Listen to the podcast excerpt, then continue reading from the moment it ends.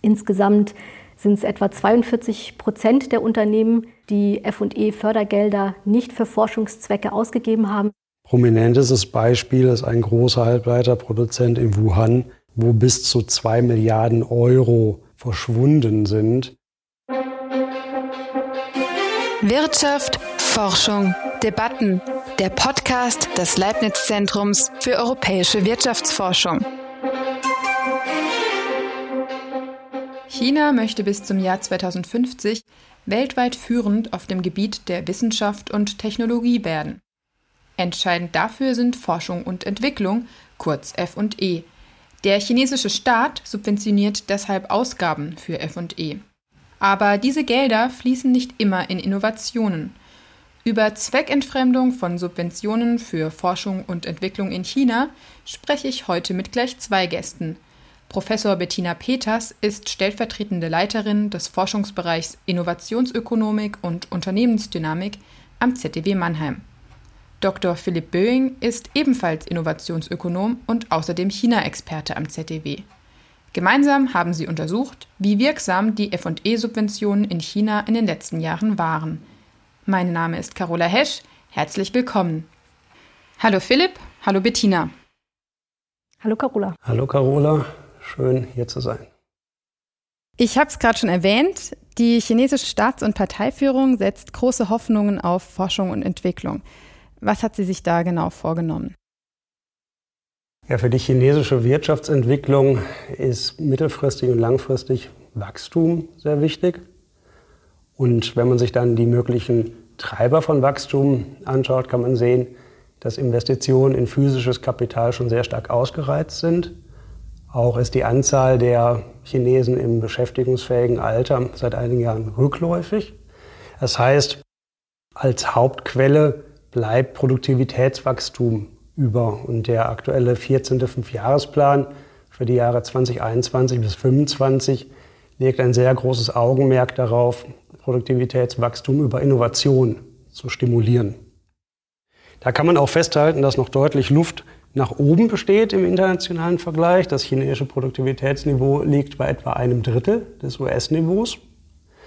Und der 14. Fünfjahresplan sieht vor, dass das Wachstum von F&E-Ausgaben bei mindestens sieben Prozent oder mehr pro Jahr verlaufen soll.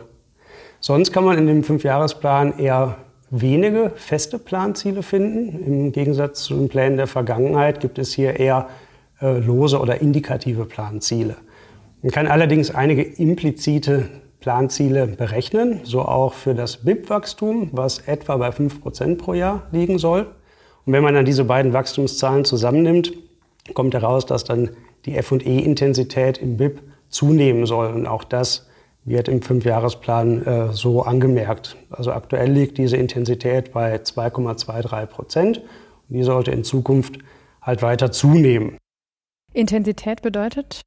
Das ist das Verhältnis von FE-Ausgaben zum Bruttoinlandsprodukt. Und um das vielleicht in Relation zu setzen, die Relation zwischen FE-Ausgaben und BIP in Deutschland liegt momentan bei 3,18 Prozent und in den USA etwa ähnlich hoch.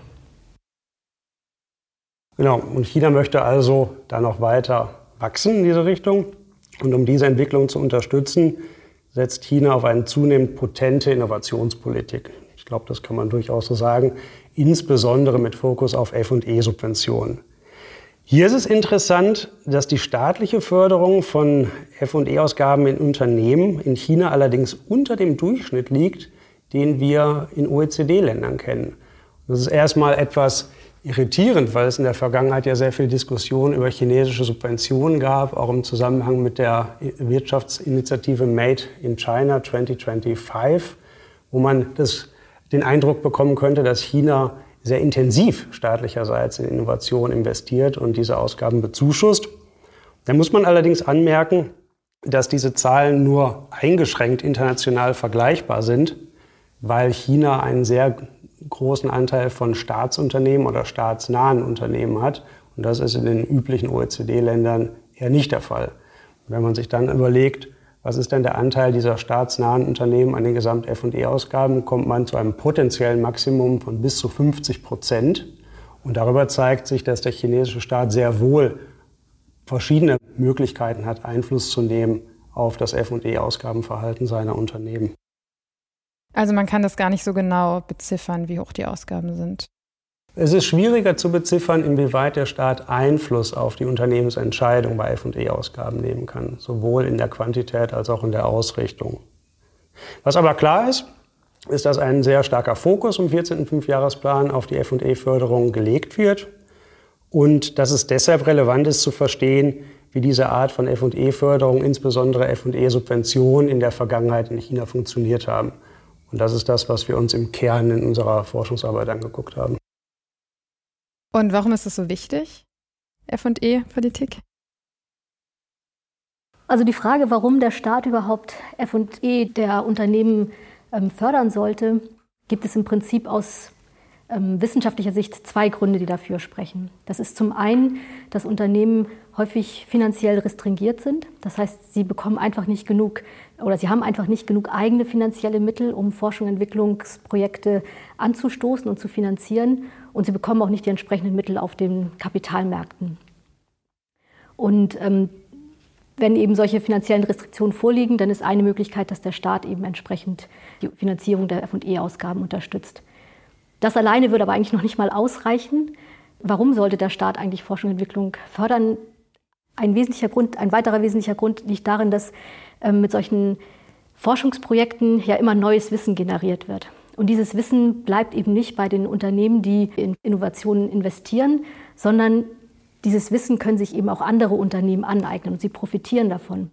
Und das ist das, was man eben auch als Spillovers bezeichnet. Und diese Spillovers führen letztlich dazu, dass die Summe der Erträge, die man aus Forschung und Entwicklung erzielen kann, eben nicht nur bei dem ähm, forschenden Unternehmen selber anfallen, sondern auch bei vielen anderen Unternehmen.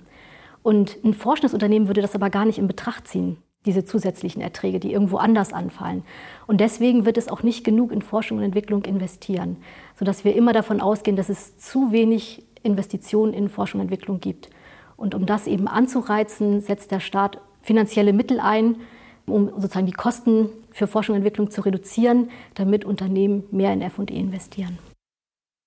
Jetzt habt ihr in eurer Studie untersucht, wie effektiv die FE-Politik in China war und wie viele Subventionen von den Unternehmen auch zweckentfremdet wurden. Könnt ihr vielleicht ein paar Beispiele dafür geben, wie so eine Zweckentfremdung aussehen kann? Ja, das ist ein interessanter Punkt. Zweckentfremdung kann im Einzelfall verschiedene Ausprägungen haben. Typischerweise würde ähm, ein, ein FE-Programm als Förderinstrument eine gewisse Summe an eine Firma übertragen. Und das ist das, was Bettina gerade angesprochen hat. Diese zusätzliche Zuwendung würde dann dazu führen, dass die Kosten für FE sich auf Seiten der Firma reduzieren. In China gibt es nun anekdotische Evidenz, dass sowohl die Firmen als auch die Bürokraten, die in diesen FE-Programmen arbeiten, und Intermediäre, die diese beiden Parteien zusammengebracht haben, diese Mittel anders verwendet haben, als ursprünglich intendiert war. Zum Beispiel können Bürokraten einen gewissen Teil der Fördersumme einbehalten. Zum Beispiel können Intermediäre einen gewissen Teil der Fördersumme einbehalten dafür, dass sie überhaupt die Förderung für Unternehmen möglich machen, die unter normalen Kriterien nicht förderberechtigt wären. Und schlussendlich das beobachten wir halt in unserer Studie, das ist das, was wir beobachten können, ist es so, dass die Unternehmen einen Teil oder auch diese vollständige Förderung nicht in FE investieren, sondern anderweitig investieren. Das können Investitionen in physisches Kapital sein, es können allerdings auch Entnahmen sein, um andere laufende Kosten zu decken.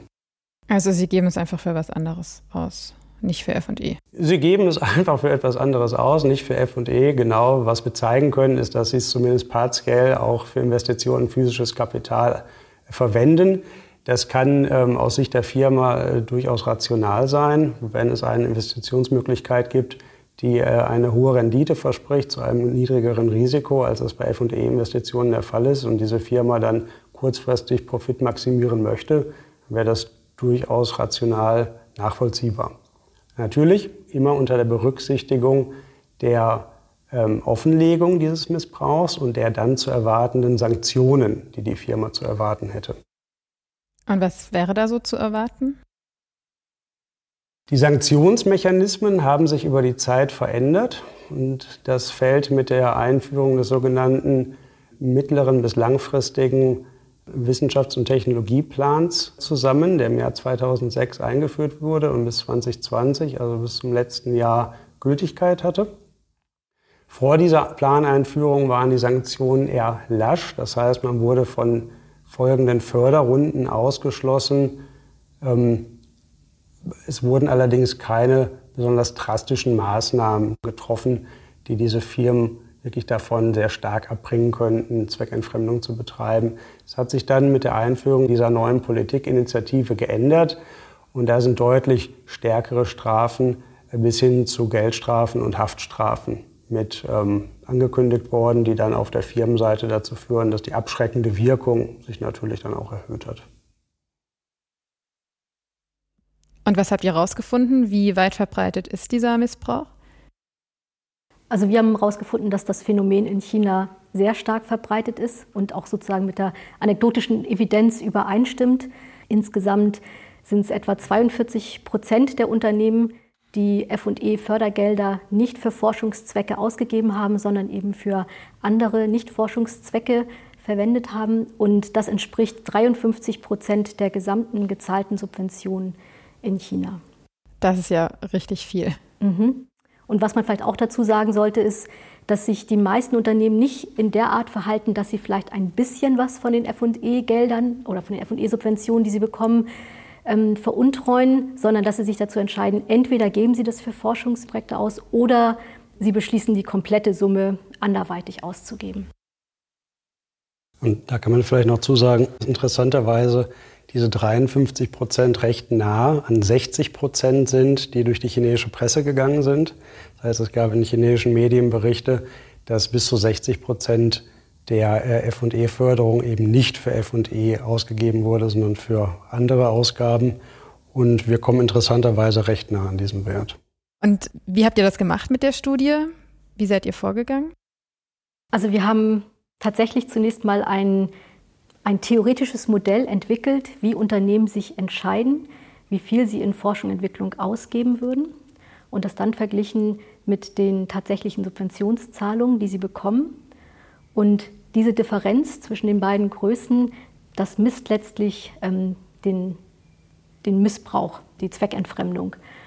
Und wir haben dann letztlich Daten für chinesische Unternehmen gehabt und haben sozusagen die tatsächlich beobachteten FE-Ausgaben, die sie gehabt haben, gleichgesetzt mit den optimalen, die sie gerne ausgeben würden und haben das dann in Beziehung gesetzt zu den FE-Subventionen, die die Unternehmen bekommen haben. Und sind die FE-Subventionen eben größer als die FE-Ausgaben, dann ist, haben wir daraus zurückgeschlossen, dass eben ähm, die Unternehmen das Geld, was sie für FE-Tätigkeiten eigentlich vom Staat bekommen haben, eben nicht in den entsprechenden Zweck investiert haben.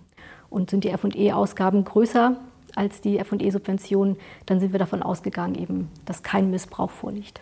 Und das ist tatsächlich gar nicht mal so einfach zu identifizieren. Das hört sich zwar so einfach an, aber die Summe der FE-Subventionen, die die Unternehmen bekommen, die mussten wir tatsächlich zunächst mal aus einer Datenbasis äh, manuell klassifizieren, was davon FE-Subvention ist, was keine FE-Subvention ist.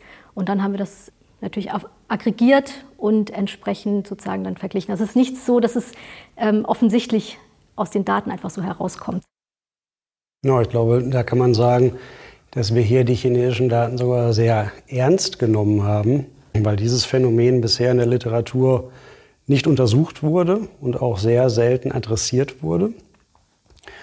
Und erst diese extreme Ausprägung in den chinesischen Daten hat uns dazu gebracht, näher nachzuschauen, ähm, inwieweit wir hier einfach Fehler in den Daten haben oder ob wir ein Verhalten identifizieren können, was abweichend ist von dem, was bisher in der Literatur festgestellt wurde. Und wir haben über die Zeit mit dem Modell, mit verschiedenen Robustness-Tests immer weiter konkretisieren können, dass das, was wir in den Daten abgebildet sehen, schon das Verhalten korrekt widerspiegelt, wir aber ein sehr spezifisches Verhalten darüber in unseren Daten erkennen können. Und ihr habt euch auch angeschaut, wie wirksam die Subventionen hätten sein können, wenn sie nicht zweckentfremdet worden wären. Wie kann man das wissen? Genau, wir haben uns die Unternehmen genommen und in verschiedene Gruppen aufgeteilt.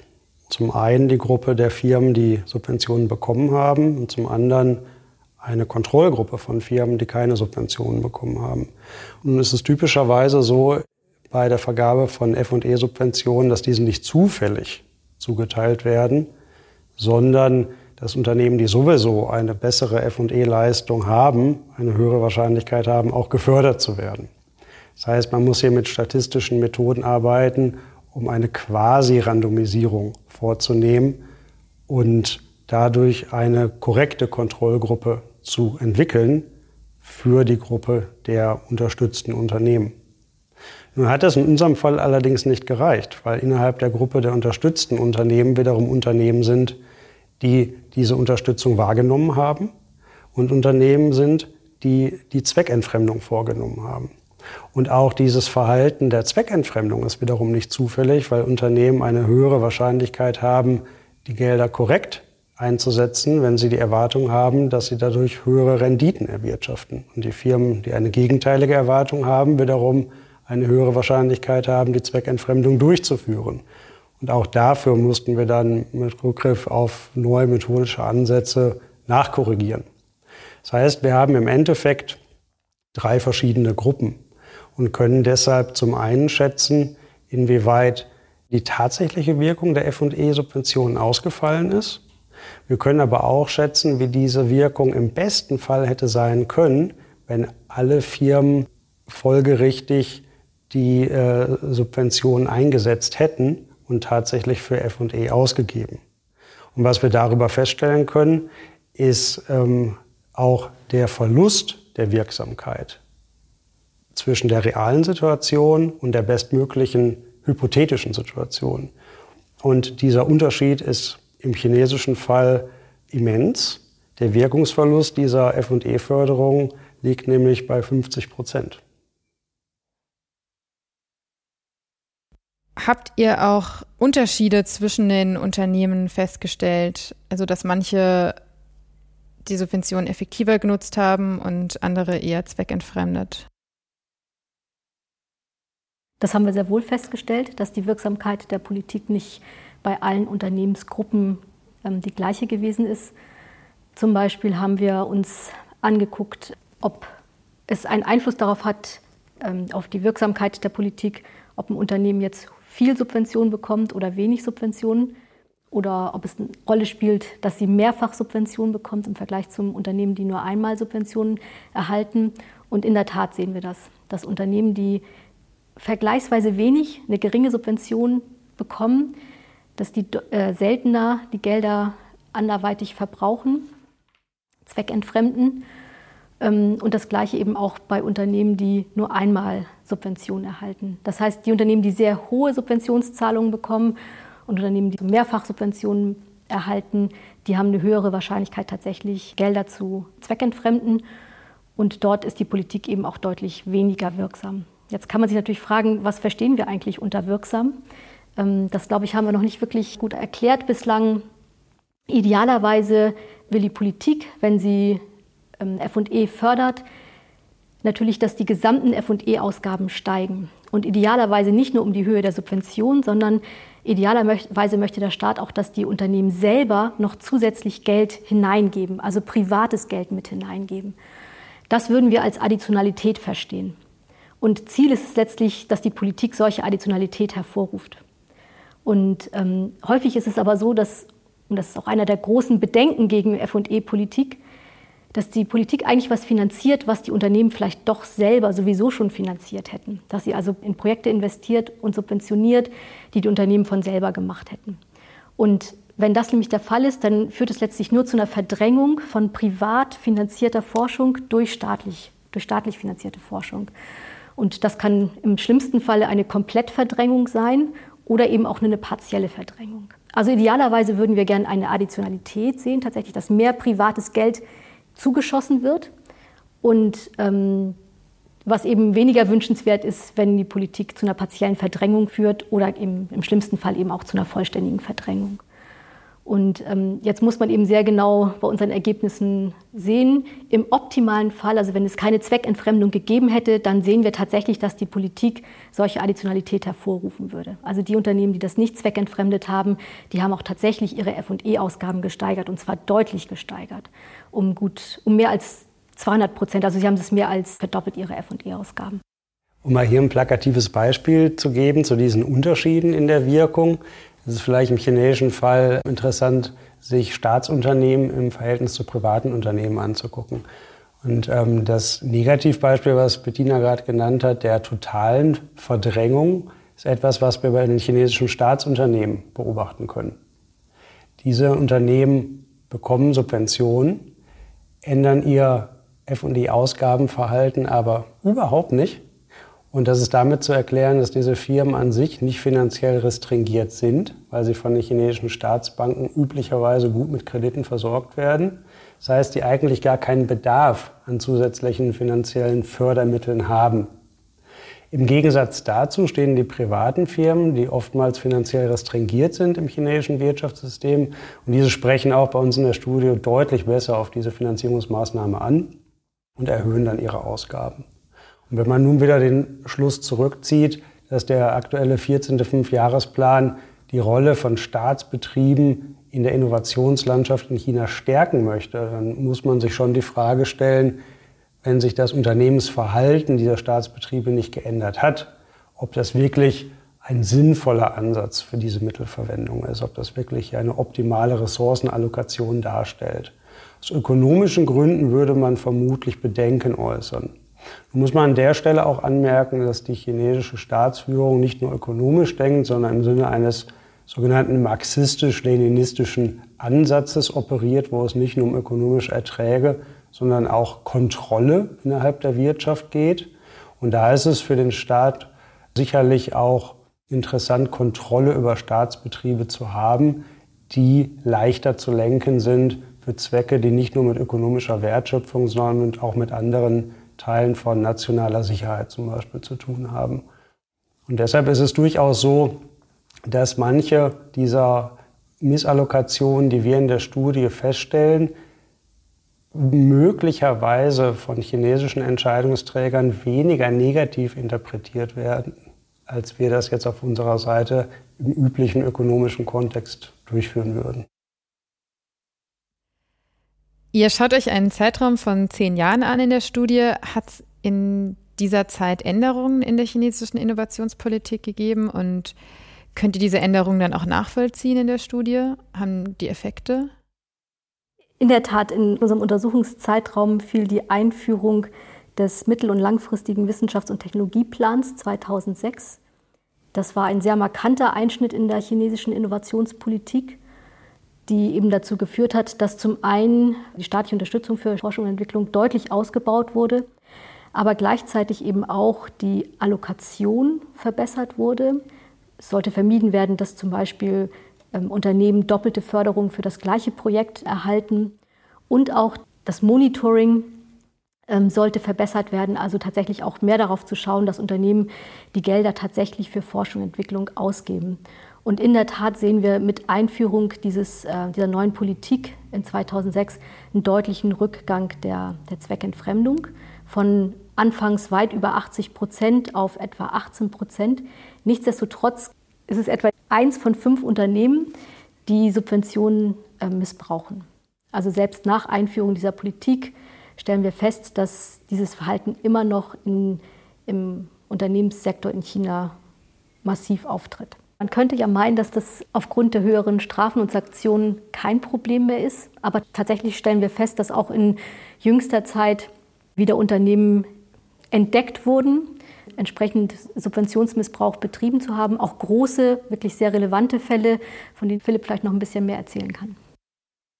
Genau, über die letzten Jahre hat die chinesische Wirtschaft mehr Augenmerk darauf gelegt, technologisch unabhängiger zu werden von ausländischen Zulieferern, gerade im Bereich Hightech. Die Achillessehne in diesem Bereich sind Halbleiter.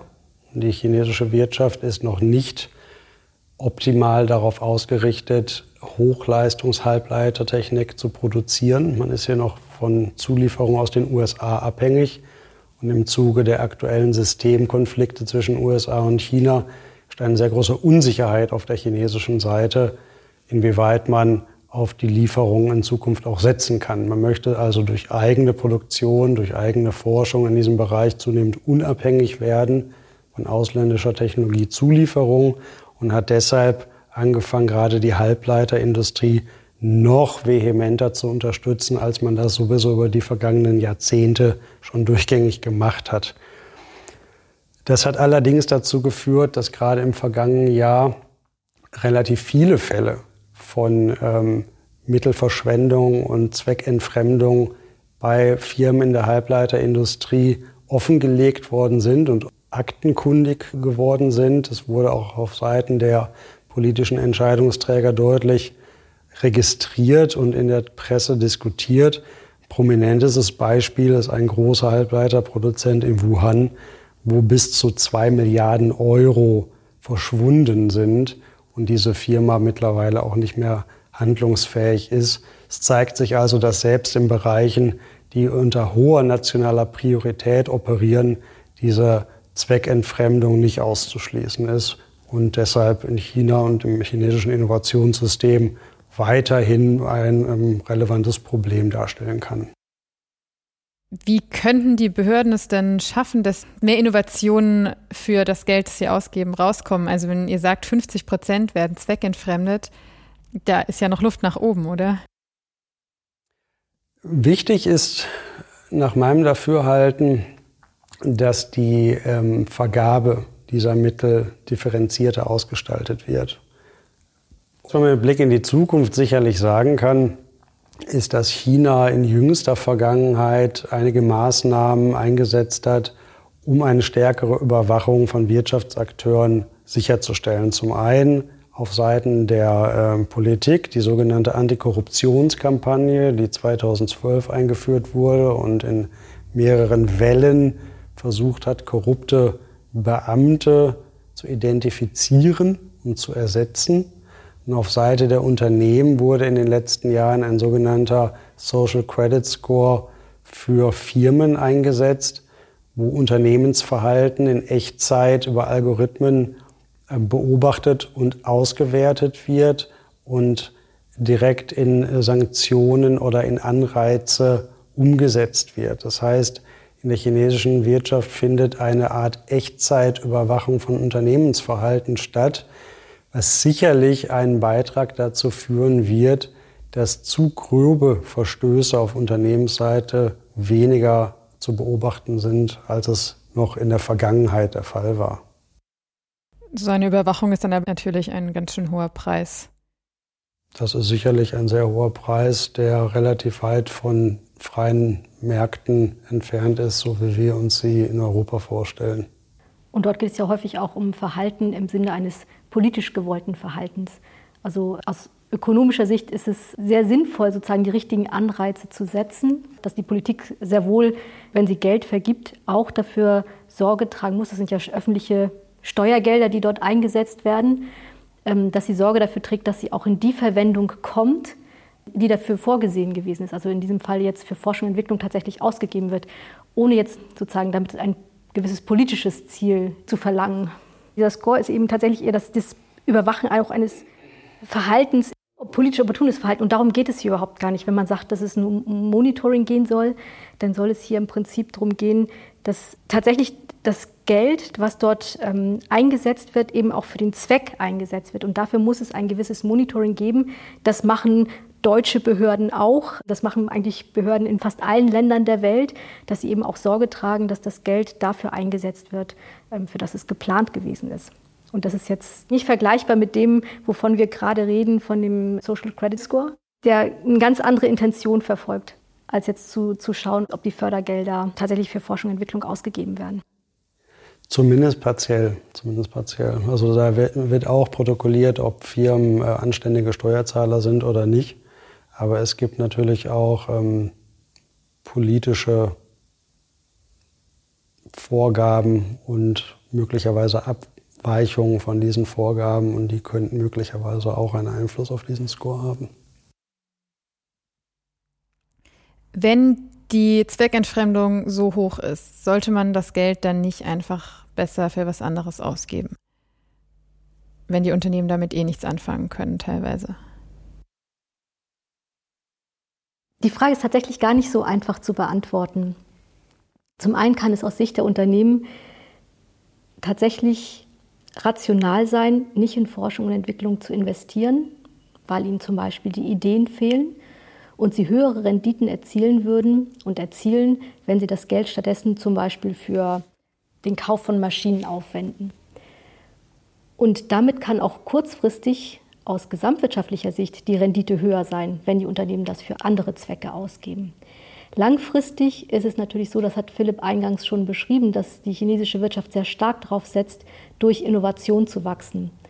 Und ähm, will man das Ziel eben erreichen, dann muss man auch entsprechend Innovationen in Unternehmen fördern und auch die Innovationskapazitäten in den Unternehmen aufbauen. Und von daher aus langfristiger Sicht ist es mit Sicherheit eine sinnvolle Strategie, auch in China mehr auf Forschung und Entwicklung zu setzen und nicht nur investitionsgetriebenes Produktivitätswachstum zu generieren. Was bedeutet die Zweckentfremdung der Subventionen eigentlich für Firmen im Westen? Das ist eine ganz interessante Frage. Ähm, Subventionen chinesischer Firmen werden ja generell kritisch gesehen im Westen, zum Beispiel in der EU. Und man möchte sicherstellen, dass die chinesischen Firmen als faire Wettbewerber im EU-Binnenmarkt auftreten. Nun sind Subventionen nicht gleich Subventionen. Und äh, Subventionen für FE werden auch von EU-Mitgliedsländern gewährt. Das heißt, man könnte auf chinesischer Seite auch relativ klar dokumentieren, dass FE-Subventionen eine legitime Unterstützung für die eigenen Firmen sind. Dieses Argument zieht allerdings nicht mehr, wenn klar ist, dass die chinesischen Firmen diese FE-Subventionen zweckentfremden und zum Beispiel zu Quersubventionen von Ausgaben nutzen, die auf der europäischen Seite nicht als subventionsbedürftig eingeschätzt werden. Das ist jetzt für europäische Wettbewerbshüter relativ schwer nachzuvollziehen. Es ist sowieso nicht leicht für europäische Wettbewerbshüter nachzuvollziehen, inwieweit chinesische Firmen von Subventionen profitiert haben. Und einen Schritt weiter nimmt diese Schwierigkeit zu, zu überprüfen, ob diese Subventionen, wenn man sie denn überhaupt beobachten kann, zweckgebunden eingesetzt worden sind oder zweckentfremdet worden sind. Das heißt, die Komplexität der Nachverfolgung von staatlicher Begünstigung auf chinesischer Seite nimmt dramatisch zu und damit auch ähm, die Notwendigkeit, das europäische Wettbewerbsinstrumentarium zu schärfen, beziehungsweise sich andere Mechanismen zu überlegen, wie man mit seiner solchen Art von verdeckter Wettbewerbsverzerrung in Zukunft umgehen möchte. Und wie könnten solche anderen Mechanismen aussehen?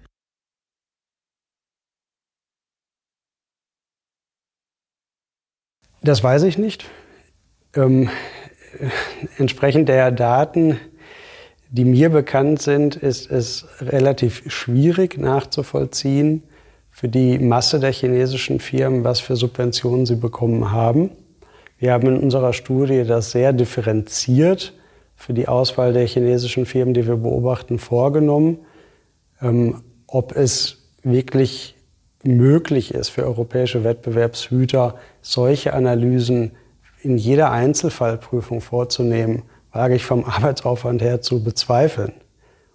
Deshalb ist mir noch nicht klar, wie in Zukunft auf der europäischen Seite die Überprüfung und möglicherweise Sanktionierung von chinesischen Subventionen durchgeführt werden soll. Aber solange das nicht äh, geschieht, besteht ja die Gefahr von unfairem Wettbewerb. Das ist richtig. Jetzt ist eure Studie ja ein Teil einer größeren Serie von ZDW-Forschung zum Thema China. Was habt ihr da bisher schon so erforscht und worauf können wir uns in Zukunft freuen?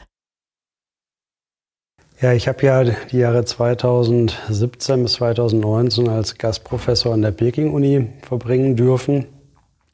In dieser Zeit hat Bettina mich auch mehrfach besucht und wir haben vor Ort gemeinsam geforscht. Und nach meiner Rückkehr zurück ans ZEW stand die Überlegung im Raum, Forschung in Richtung China visibler am ZEW und auch visibler für die deutsche Öffentlichkeit zu positionieren. Deshalb haben wir Ende letzten Jahres mit einer kleinen China-Serie angefangen. Startschuss war eine Kurzexpertise, wo eine Gesamtschau der Innovationsentwicklung in China dargestellt wird, basierend auf bisherig durchgeführten empirischen Studienergebnisse. Da geht es um das Produktivitätswachstum, da geht es um die Wirkung von FE-Subventionen, da geht es um die Wirkung von Patentsubventionen, da geht es darum, inwieweit mit Patentdaten der Technologiewettbewerb zwischen Ländern gemessen werden kann. Und diese Kurzexpertise bietet einen ganz ja, informativen Aufschlag, wenn man in dieses Thema einsteigen möchte. Danach haben wir dann eine, einen Policy Brief ähm, nachgeschossen, wo es um den Vergleich der Forschungsproduktivität in China und Deutschland geht. Zu diesem Thema ist dann auch ein Gastbeitrag im Volkswirt der FAZ erschienen. Und die aktuelle Kurzexpertise, die wir hier in diesem Podcast diskutieren, wird dann der dritte Beitrag in dieser Serie sein. In Zukunft können wir uns auf jeden Fall noch auf weitere China-Forschung am ZEW freuen, äh, speziell durch die BMBF-Projektausschreibung zur Förderung der China-Kompetenz in der deutschen Wissenschaft ähm, wird unser Projekt mit dem Namen der Effekt chinesischer Forschungs- und Innovationspolitik auf die Wettbewerbsfähigkeit in China und die Reaktion von Unternehmen in Deutschland im Juli diesen Jahres an den Start gehen. Wir arbeiten hier in einem internationalen Team äh, zusammen, zum Beispiel mit Wissenschaftlern von der Peking-Universität, zum Beispiel mit Wissenschaftlern von der University of Toronto, aber auch europäischen Partnern. Unser deutscher Projektpartner ist hier die Universität Hohenheim, die in Vergangenheit auch äh, immer weiter verschiedene Programme zum Thema China aufgelegt haben. Und wir hoffen, dass wir darüber weitere Evidenz generieren können, die sowohl die China-Expertise in der deutschen Wirtschaftswissenschaft und Volkswirtschaft stärkt, als auch als evidenzbasierte Handlungsgrundlage für Politikempfehlungen dienen kann. Hier fällt auf, gerade im Verhältnis zum angelsächsischen Raum, dass ähm, die China-Expertise in der deutschen Wirtschaftswissenschaft noch recht wenig ausgeprägt ist, obwohl China als Wirtschaftspartner für die deutsche Wirtschaft extrem hoch aufgehangen wird. Das heißt, irgendwie klaffen hier Praxis und Forschung noch recht weit auseinander. Und wir hoffen, dass wir über unsere Arbeit hier einen Beitrag leisten können. Du hast gerade so ein Projekt genannt vom BMBF mit einem langen Namen. Worum soll es da genau gehen? Es geht im Prinzip um zwei Fragestellungen, zumindest die wir untersuchen wollen hier am ZDW. Das ist zum einen, äh, uns anzusehen, wie die Innovationspolitik auch die Produktivitätsentwicklung, die Wettbewerbsfähigkeit chinesischer Unternehmen beeinflusst hat. Und das ist sozusagen der, der eher chinesische Part in dem Projekt. Und dann geht es in einem zweiten Teil aber auch ganz explizit darum, ähm, sich anzusehen, welche Auswirkungen hat denn das letztlich der zunehmende Importwettbewerb auch aus China auf deutsche Unternehmen? Und hier nutzen wir eben auch Daten, die wir am ZDW generieren, das Mannheimer Innovationspanel. Und dort untersuchen wir eben, wie Unternehmen in Deutschland auf den zunehmenden Wettbewerb aus China reagieren. Das heißt, wir können gespannt bleiben. Wir dürfen gespannt bleiben, ja. Vielen Dank, Bettina Philipp, für das Gespräch. Vielen Dank von unserer Seite. Vielen Dank. Das war Folge 12 des ZDW Podcast. Vielen Dank an alle fürs Zuhören. Wenn Sie Fragen haben oder Rückmeldung geben wollen, dann schreiben Sie gerne eine Mail an podcast.zdw.de. Wir freuen uns über Ihre Zuschriften.